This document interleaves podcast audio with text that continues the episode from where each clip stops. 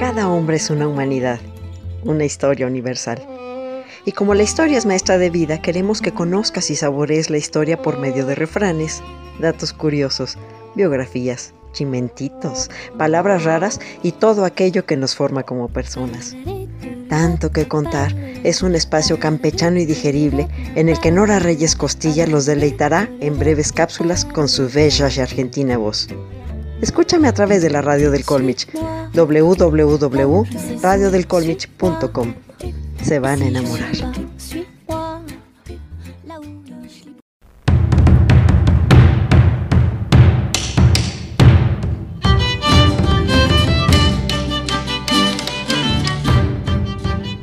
Carrito nuevo, ¿dónde te pondré? Carrito viejo, ¿dónde te aventaré? Mi canita dorada, hija de mis entrañas, desde que era un diminuto ser inacabado, le provocaba extraños antojos a su venerable madre. O sea, sé, yo. En lugar de comer barro cocido como cualquier embarazada que se respeta, me daba por comer detergente y la espuma del jabón de la lavadora. Cada que iba a los almacenes de medio mayoreo, tenía que pasar corriendo por los pasillos de limpiadores porque empezaba a salivar como perro de Pavlov. La ginecóloga lo único que me aconsejó fue mucha fortaleza y que por nada del mundo comiera jabón. Lo que no impedía que al jabón para trastes le diera una que otra lamidita. Lo que ustedes no saben, queridos clonautas, es que recientemente se está poniendo de moda comer barro entre las luminarias hollywoodenses, especialmente entre las jovencitas, pues dicen que consumirlo es genial porque tu cuerpo no absorbe el barro, se adhiere a isótopos negativos y crea una carga negativa, lo que ayuda a limpiar el organismo de metales pesados. Esta costumbre de consumir tierra se llama geofagia las mujeres embarazadas a veces tienen antojos de comer tierra, arcilla o carbón si tienen una deficiencia de minerales, especialmente de zinc. Esta práctica es común en algunas partes de África y Medio Oriente donde la dieta pudiera ser deficiente. Jarrito pintado, pronto quebrado. Pero la falta de zinc no es algo que distinga a los países desarrollados. Y eso de que los isótopos negativos deban tratarse como un problema médico es pura tomadura de pelo. Ingerir pedacitos de macetas de barro puede incluso ser dañino porque la arcilla podría contener arsénico o plomo.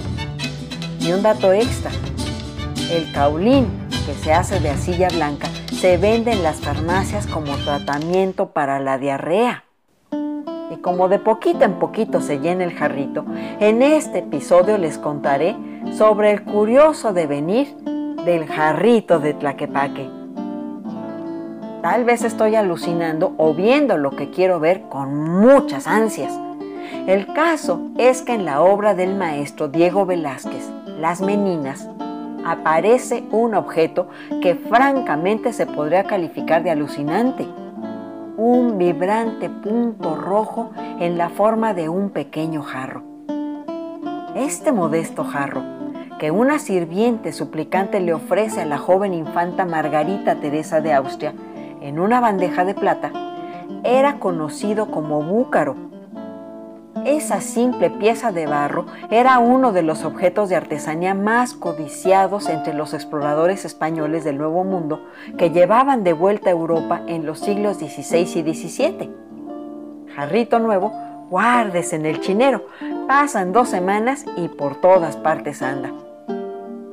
Según Byron Ellsworth Hammond, historiador del arte que ha analizado minuciosamente el origen de muchos de los objetos que aparecen en los cuadros de Velázquez, incluida la bandeja de plata de las meninas, señala que el brillo característico del jarro y el tono rojizo lo distinguen como un producto de Guadalajara, México. Además de estar hecho de una delicada arcilla que perfumaba el chocolate o el agua contenida, se sabía que el búcaro cumplía otra función más sorprendente. entre las niñas y jovencitas de la aristocracia española del siglo XVII, se puso de moda que entre las comidas mordisquearan lentamente los bordes de estos jarros de arcilla porosa hasta devorarlos completamente.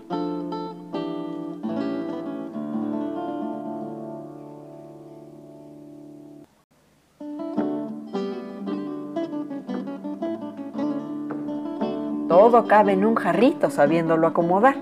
La consecuencia de consumir esa arcilla extranjera era un dramático aclaramiento de la piel hasta adquirir un tono casi fantasmal, lo que en aquella época era una aspiración estética femenina y una demostración de riqueza de los varones, ya que la dama a su cargo no necesitaba trabajar y mucho menos bajo el quemante sol que le oscurecía la piel. Aunque parezca extraño, consumir arcilla de búcaro también causaba la reducción peligrosa de glóbulos rojos, parálisis de los músculos y la inevitable destrucción del hígado. Y con todo, era menos peligroso que otras alternativas de la época, como untarse la cara con una pasta veneciana hecha de plomo, vinagre y agua, que resultaba en envenenamiento de la sangre, pérdida de cabello y la muerte. Ingerir arcilla también provocaba alucinaciones.